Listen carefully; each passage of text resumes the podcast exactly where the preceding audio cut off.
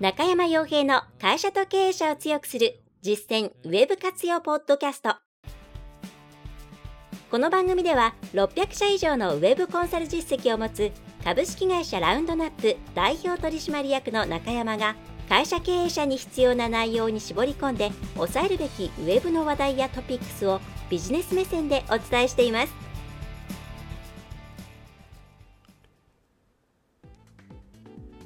皆さんこんにちは。ラウンドナップコンサルティングの中山です。それでは本日も会社と経営者を強くする実践ウェブ活用ポッドキャストを始めていきたいと思いますのでぜひとも最後までお聞きいただければと思います。はい。えー、じゃあ今回はですね早速話題に入っていきますけれども、えー、動画編集ソフトの選び方という切り口について、えー、お伝えできればと思います。まあ、きっかけはネット上の記事で、えー、まあ、今動画の編集、まあ、皆さん動画コンテンツというものはすごくやりたいと思っている方多いと思いますしまた、うんま、外に頼んでいる会社さんもいるでしょ、えー、いらっしゃるでしょうし、え、やりたいけれどもなかなかできないなという企業さんもいろいろいると思うんですね。で、どういったステージにおいても、まあ、自分たちで作るというステージにおいては、やはりそのどのソフトを使うのかっていうところはすごく皆さん興味があるんじゃないかなと思うんですがただやっぱりですねこの、うん、ツールから入るとかソフトとかから入るか入る、ことっていうのが動画のコンテンツの世界でも、まあ、やっぱり良くないんですよね。でその理由っていうのを今回お伝えできればと思いますし、まあ、その代わりに一体、えー、一体どういう形を目指せばいいのか特に、えー、これを聞いていただいている中小企業の方々はうん、て言うんですかね、言い方悪いですけども、その、本格的なですね、動画をこうバンバン出していけるような状況ではないと思います、思う思うんですね。で、また、うん、まあ言ってしまえば出す意味もあんまりやっぱりないんですよ。それはユーザーが求めているものってそういうものじゃないからなんですね。はいまあ、どうしてもあの、まあ、外に出して作ろうと作ってもらうとですね、えー、綺麗なものが出来上がってくるんであなんかいいもんできたなというふうに思ってしまいがちなんですが、まあ、結構そういうのはその PR とか CM に使うとかそういうことならいいんですけれども実際の、うん、販売とかに関しては、まあ、あんまり使えないと言っていったらあれなんですけれども、まあ、使いどころが難しいのが事実なんですよね。はいまあ、ちょっといろいろ、えー、そんなとこをお伝えできればと思うんですけどもまずじゃあですね、えー、一体こううん、特に B2C、まあ、B2B でもそうですけどもね、で、えー、どこを目指せばいいのか動画コンテンツとして、えー、何を目指せばいいのかっていうのを、えー、お伝えできればと思います。まあ、こういうところを目指して作っていけば、うん、反響にちゃんとつながるよっていうところですね。はい、それは、えとにかく、え現実だと思ってもらうこと。つまり信頼してもらうこと。本当の姿だと思ってもらうこと、はいまあ、ここに尽きるんじゃないかなと思います。だからそこの上で何を伝えるかっていうのがその上にかぶさってくるわけなんですけれども、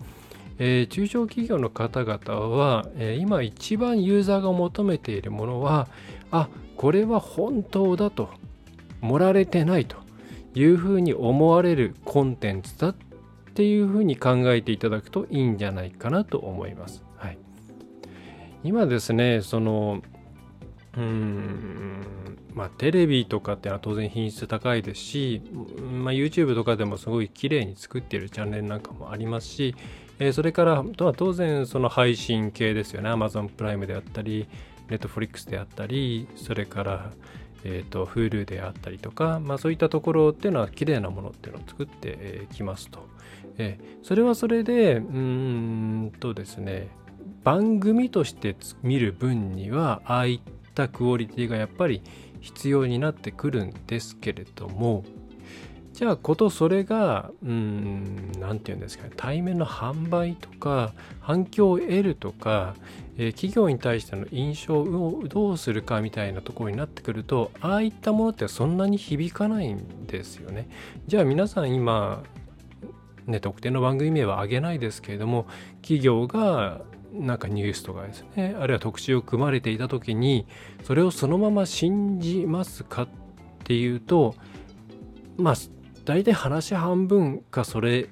以下で受け取るじゃないですか。はい、なので今テレビってそういうものでですね、まあ、だんだんだんだん減っていて、まあ、どちらかというと何回も何回も繰り返しイメージ広告みたいなものを出してすり込ませるようなやり方にシフトしていたりするわけなんですけども、まあ、そういう状況なんですね、まあ、あれは番組として見る分にはいいけれども、えー、それからそこから何かしらのこうなんでしょうね。えー、あそここの企業さんはこういう企業なんだなみたいな生々しいですね、えー、ラベリングをするにはあんまり向いていないんですね。それはなぜかっていうともう皆さん一般の方々が簡単に動画にしろ画像にしろスマホで加工できてしまうのでそれは自分たちでいろんな加工をしていてうわこんなに変わっちゃうんだということを見ていればそれはあの巷に流れているいろんなものがそこれ本当にその通りになっているのかなとかなんかうまいこと編集されてんじゃないのかなって思うのは当然のことじゃないですか。で一昔前だったら動画の編集なんてのはスマホでそんな簡単にできなくてまあカット割りぐらいですよね。トリミングぐらいしかできなかったですし、それでも時間がかかった。えー、さらに前で言えばパソコンでやってすると結構大変でして、僕も、えー、2000年代前半ぐらいから動画の、あの、ですね、ハイビジョンとかじゃないですよ。あの、640×480 とか4対3ですよね。ねあと、そういったサイズの動画を加工して一般、まあ、ツーリング動画とか作って公開してましたけどまあまあ結構なマシン買ってもそれなりにその解像度で結構ですね時間かかってます。で今やフルハイビジョンあるいは 4K まあ 4K の編集はさすがに現実的ではないですけれども YouTube なんかでよく流れている1080ねっていうやつありますよね。720と1080ありますね。1080っていうのは1920ピクセル ×1080 ピクセルの、まあ、1080の方。720っていうのは、えー、1280×720 っていう、まあ、えっ、ー、と、フルハイビジョンではなくてハイビジョンですね。はい。あの液晶テレビなんかだと、なんかあの、えっ、ー、と、番組表なんかを見て字がでかいなと思ったらそれは大体ハイビジョン。はい。字が細かいなと思ったらフルハイビジョンみたいな感じですね。皆さんのテレビどうですかね。まあ、テレビないっていう家庭も多いと思いますけれども。うん。えー、どんな話だっけそうじゃない。えー、まあそういうあのフルハイビジョンの動画編集になっても夢のまた夢だったのが、まあ、今やスマホでできちゃうんですよね。スマホの場合も 4K 撮ってそれをトリミングするぐらいだったら結構簡単にその場合できちゃいますし、またアップロード YouTube でも TikTok でもそうですけどもアップロードすることに際に簡単にエフェクトを入れられてしまうと、まあ、これ見ていたらそれはですね、えー、世の中に流れているいろいろなコンテンツに対して素直に受け取ろうとは思わないわけですよ。はい、じゃあとはいえじゃあそういう状況でもうじゃあ何もかも信じられないですねで納得できるわけはなくて自分たちが買う時にはじゃあ確固たる情報ってどこにあるんですかっていうことをやっぱり皆さん探すわけじゃないですか。はい。ね、で探してるってことはニーズがあるっていうことですと。だから皆さんがとにかく追求すべきはそういうあこれって持ってないなと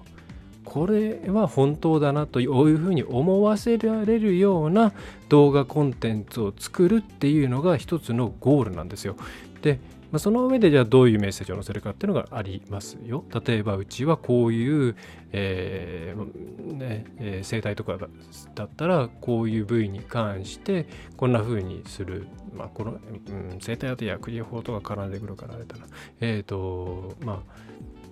えー、実力ありますよとかこの商品はこう実際に手に取ってみるとこんな感じで、えー、よくあるですね、まあ、潜在写真と実際のものが全然違うじゃないかみたいなことにはなりませんよといったような、えー、そういうことを、まあ、伝えたりとかそういういろんな目的のために信じてもらえるような生っぽいものを伝えるためにあるというふうに考えていただくとえー、失敗はすごく少ないんじゃないかなと思います。で、ただここで問題になってくるのが、じゃあ、何て言うんですかね、日常生活垂れ流しみたいな、まあそれは加工もないかもしれないけれども、でもこれ見ていてなんか、なんかこう嫌だなとか、余分だなとか、ダラダラしてるなとか、そういうものを作ってしまうと、今度は逆にそれもやっぱりいい印象をえー、与えないので、えー、つくちゃんとつつくべきはお客さんが知りたいことに関してちゃんとフォーカスをしてでそれを伝えるための最小限の内容を、えー、嫌味なく悪い気分にさせずにお客さんに伝えられるような動画コンテンツを作る盛らずにっていうところなんです。はい、でそれでじゃあ何を抑えるべきかってとこなんですけど、まあ、まずですねそのだ本当にソフトってそのいらないって言ったらまああれなんですけどそんなですね本格的なソフトは使わないでいいです。はい。なんでかっていうのちょっとあってもこの後説明させてもらうんですけどとにかく皆さんまず構成とお客さんって何見せたらおおって言ってもらえたかっていうお客さんのニーズとか、えどういうものを動画で見たいのかとかどういうことを動画で伝えたいのかっていうのを整理するとこから始めてください。でそれをその伝えたいことをベースにしてじゃあそのためにはお客さんの目線に立ったらどういう内容が必要なのかっていうまあ何て言うんですかね。コンテというかですね。こういう構成でいこうみたいなのをちゃんと紙内ですね。何に書いて、えー、ちゃんと決めちゃってください。はい。あのだらだらだらだら喋るのってですね結構慣れが必要で、まあ、私ノーカットでやってますけど、まあ、正直もっとちゃんとコンパクトに収めれば聞きやすいのになるのになって思いながらやってます。半分ぐらいなんじゃないかなと思って同じこと何回も言ったりしてますからね。まあ、音声の場合何回も言わないとあの文字みたいに見返すことがそんな簡単にできないのであえてあえてやってるっていう部分はあるんですけれども、えー、皆さんが見てもらうためには私が今こうやって配信しているような20分とか30分のコンテンツっていうのは受け入れられないので5分とかそれぐらいの尺で見られるようにコンパクトにまとめられるようにちゃんともう喋る内容とかどうするかとかっていうのはもう決めちゃった方がいいと思います。はい。その方が全然楽だと思います。はい。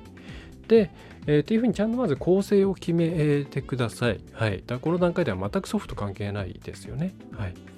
で、えー、そして、じゃあ次なんですけれども、基本的に、まあ、この3つを押さえておけばいいんじゃないかなっていう、その撮影の際ですね。はい。素材です、素材。その編集する前の素材の部分です。素材に関して言えばさっきの構成があった上で、まあ、ポイントとしては、まあ、この3つかなっていうのを経験的に思います。はい。一つはやっぱり音声ですね。はい。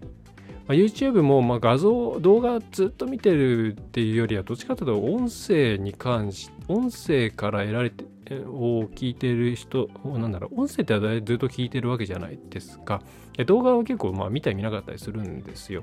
で、音声の方が、うん、まあ、ラジオとテレビの違いですと同じですけども、想像力の、うん、想像力が発展する幅がすごい広いんですよね。うん、であの野球の中継を見るときにテレビじゃなくてラジオの方がいいっていう人が一定数いて、まあ、僕も結構そうだったんですけどもその野球をよく聞いていた中学生の頃とかはですね野球の方がなんかいろんなことを想像したりとか盛り上がるんですよね心の中で、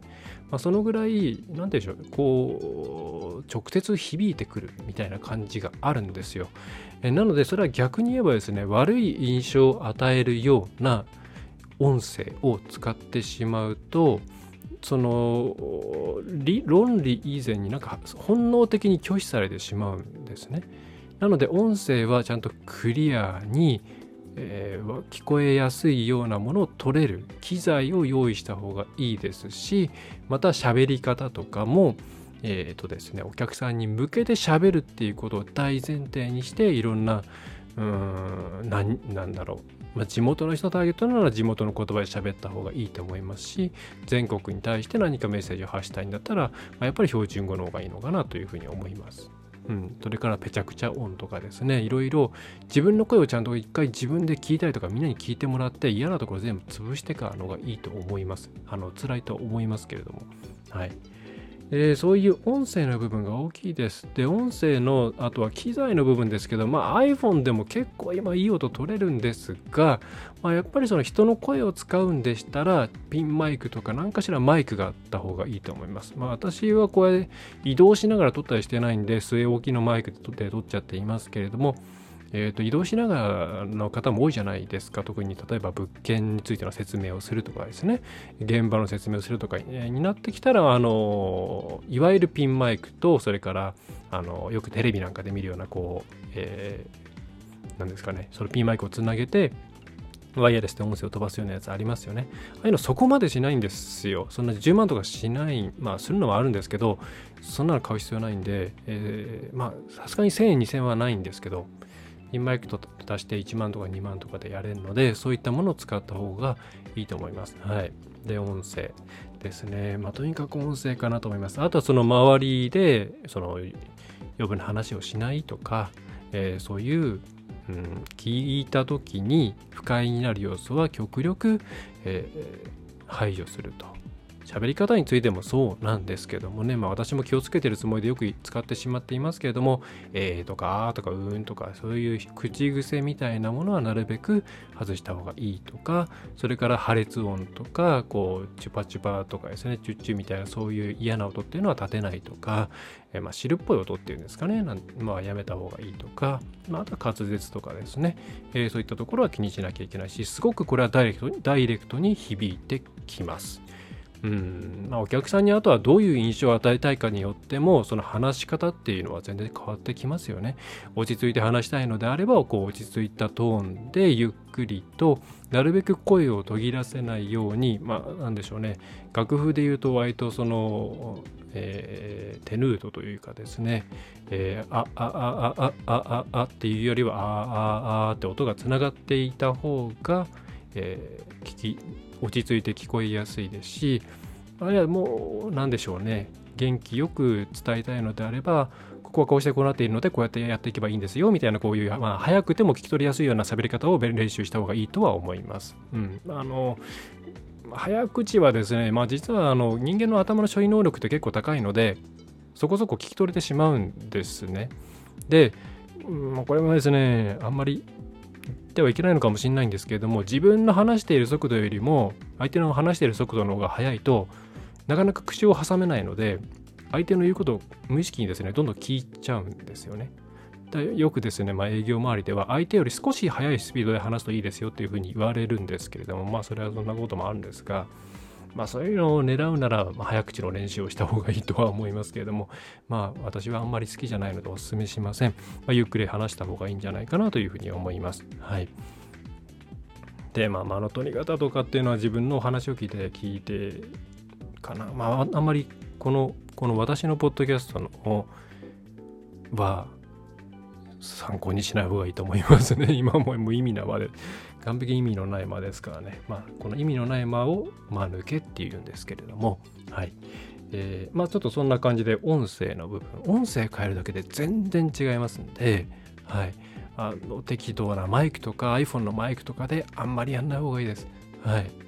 あの、ズームをお互いにやったりすると結構音質分かったりするんで、うん、ちゃんと音声をやった方がいいですね。はい。でそれから、まあ、1個目がだいぶ大きかったんですが、多かだいぶ今の音声の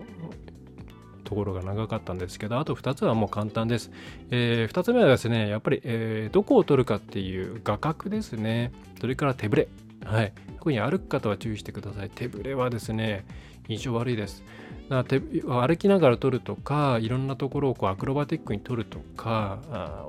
例えば建てたお家の中を撮るとか物件案内とかそういったものとかそれからなんだろうな、えーと、ホテルのその外の外観を撮るとかですね。そういう歩きながら撮る場合は、まあ、本格的なスタビライザーまではいらないんですけれどもあのアクションカムとかそれから手ブレ補正のついてるビデオカメラって結構まあこれ高いんですけど、えー、光学式ではなくってこうちゃんと機械式のですね手ブレ補正がついているものだと、え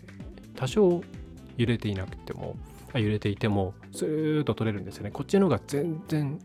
何でしょうね。やっぱり手ぶれは本能的に酔ってしまったりとか嫌な感じがするものなんで極力なくした方がいいです。えっ、とスマホで全部やっちゃいたいっていう方はあのジンバルっていうものがあって、えー、昔よく YouTuber さんが宣伝してたんですけどあんまり最近、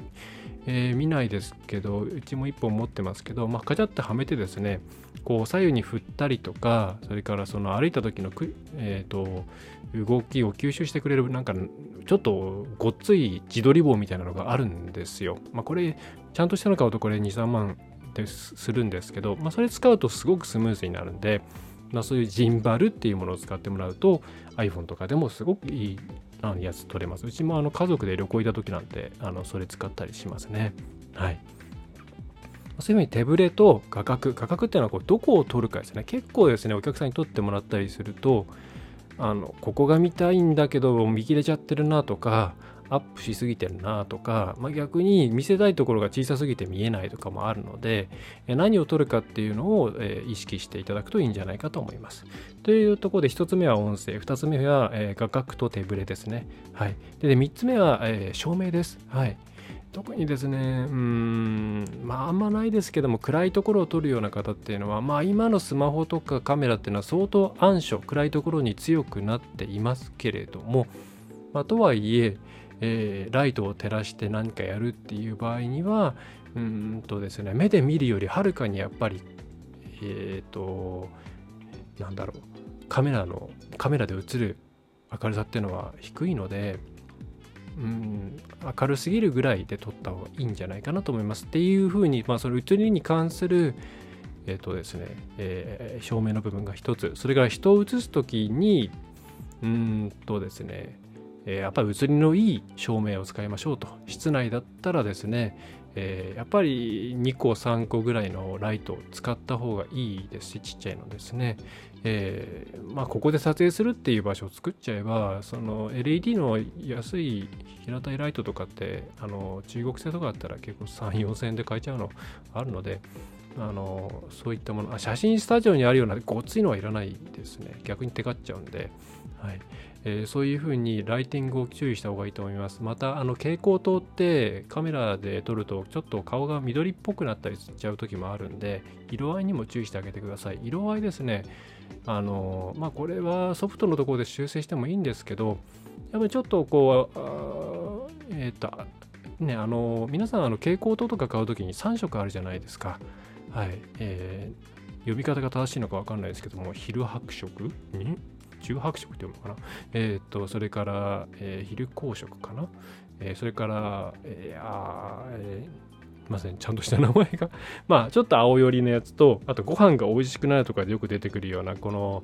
うんと、ちょっとあ暖色系のものと、まあ、日光と同じぐらい、まあ、ケルビンでいうと大体日光が6000から6500ケルビンぐらいですかね。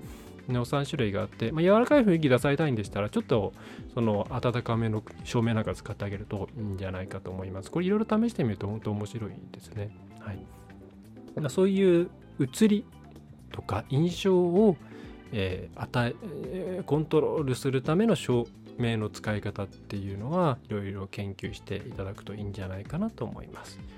まあ、というところで、えーまあ、音声と画角と、ま照明この辺りをいろいろカメラの前で試してみてですねあこんな感じで撮るといいねっていうのをテストしてもらえればいいんじゃないかと思います。でこの素材の段階でいいものが撮れたらあとやることってあんまりないんですよ。んで私あの最初は編集作業として行うことってもうほぼ2つじゃないかと思っています。一つはカット割り。まあ、複数の動画をつなげるカット割りっていうのはこれは必要ですよね。やっぱり余分な部分そんな垂れ流ししてるとこのポッドキャストみたいになっちゃうんで、えー、くないのでカット割りはしなきゃいけない。それから、えー、テロップ。やっぱりあの文字になっていた方がいい部分はテロップ出した方が絶対にいいです。はい。めんどくさいですけどね。字幕機能とかもありますけれども、あの要はここは見てねっていうところだけ出したいのでテロップは入れられた方がいい、はい、それ以外は、まあ、オープニングとエンディングのところは統一した方がいいので、えー、まあなんか作ってですねそれをくっつけたりはした方がいいとは思いますけどそれ以外のなんかこう画面切り替えとかなんか装飾文字とかなんかアニメーションとかは基本いらないです。見てないです。はい、で結構で最初からソフトとかツール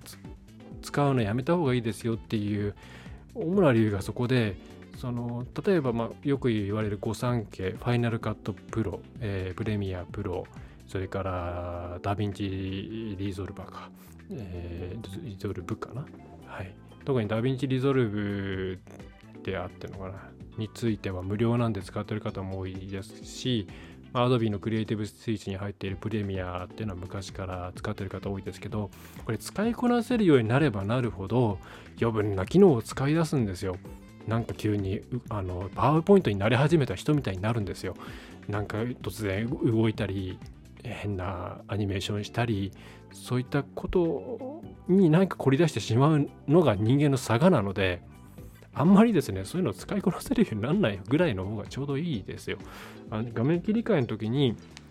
もうなんか変なアニメーション入れるんじゃなくて普通にクロスフェード場面が切り替わるならクロスフェード場面が切り替わらないんだったらそのままあのすぐ繋いじゃうか、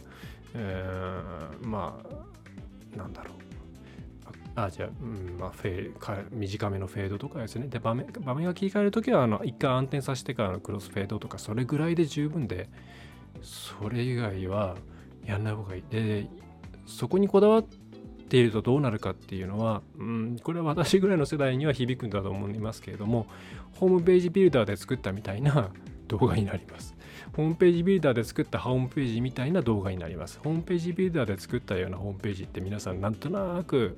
多分思い当たる方はきっと思い当たる Z 世代のあの後半の人たちからその前ぐらいの方たちはあああいうのになるんだなって思われると思うんですけど、まあ、要はゴテゴテして変なアニメーションがあったり、えー、よくわかんない、えー、グローがかかっていたりとか、まあ、そういうなんかですねただ派手なだけみたいなそういうホームページですよね、はい。まあ、いわゆるダサいやつ、えー、そういう風になっちゃうので、まあ、変にあんまこう編集ソフトに頼らない方がいいんですね。はい、で実際皆さんじゃあ YouTube とか見ていってあこれ面白いなっていうようなところ動画とかもよく見てみるとそんなに激しいことしてないですよ。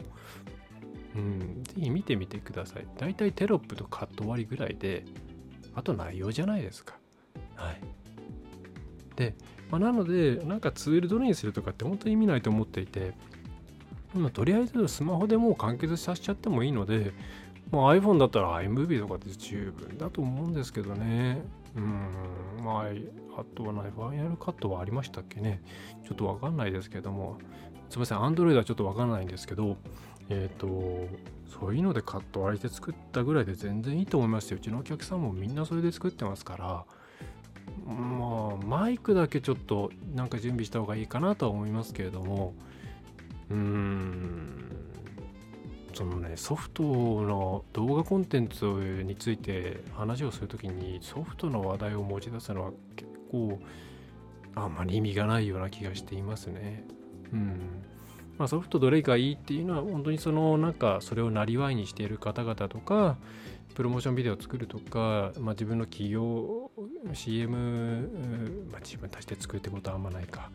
まあ、あるいは私みたいな、まあ、水教な人とかですね。それからうんとマニュアルとか作るにしてもですね向いてないですよ。カムタジアのとかそういうマニュアル戦に特化した動画編集ソフトの方がいいので、まあ、やっぱりあんまり意味がないし買う必要もないんじゃないかなというふうに思います。はいえー、ということで今回お伝えしたかったのはうんと動画コンテンツに関して、は皆さん何を気にしなきゃいけないかって言ったら編集をどうするかとかそういうことではなくってまず企画をしてちゃんと素材をきれいに作ることですと。でその素材を作るときに、えー、必要なことを押さえておきたいポイントは大きく分けて3つで、まあ、音声、えー、2つ目が画角と手ブレ、えー、3つ目が照明と、え、そしてその大前提としてお客さんが何を見たいのかなっていうところを生々しく伝えるための、まあ、その構成とか企画の部分をするのが一番大事だと思います。はい、なんか編集をして後で何とかしようっていうふうに思うと大体失敗するのでもう一発撮りであとは余分な部分カットしたら世に世に出せるというぐらいの気持ちになれるまでちゃんと構成案考えて取った方がいいと思います。はいうん、うん、っていう感じですね。動画コンテンツ損害で全然いいと思いますし、それ以上やっちゃうと逆に嘘っぽくなっちゃうんで、えー、やめた方がいいんじゃないでしょうか。はい。えー、というところで今回のポッドキャストは以上になります。えー、お知らせ特にないんですけれども、まあ、そんな感じで、えー、地に足のついた情報を引き続き配信していきたいと思いますので、えー、よろしければ過去のポッドキャストですとか、えーと、いろんなとこで配信している音声それからうん動画とかなんかを見て回っていただいて、えー、まあ、よろしければですね、えサービスなんかもいろいろ使っていただければと思います。はいそれでは最後までお聴きいただきましてありがとうございました。ラウンドナップウェブコンサルティングの中山がお送りいたしました。また次回もよろしくお願いいたします。今回の内容はいかがでしたでしょうか？ぜひご質問やご感想をラウンドナップコンサルティングのポッドキャスト質問フォームからお寄せください。お待ちしております。また、ホームページにてたくさんの情報を配信していますので、ぜひブログ、メールマガジン、郵送ニュースレターや各種資料 PDF もご覧ください。この世からウェブを活用できない会社をゼロにするを理念とする株式会社ラウンドナップがお送りいたしました。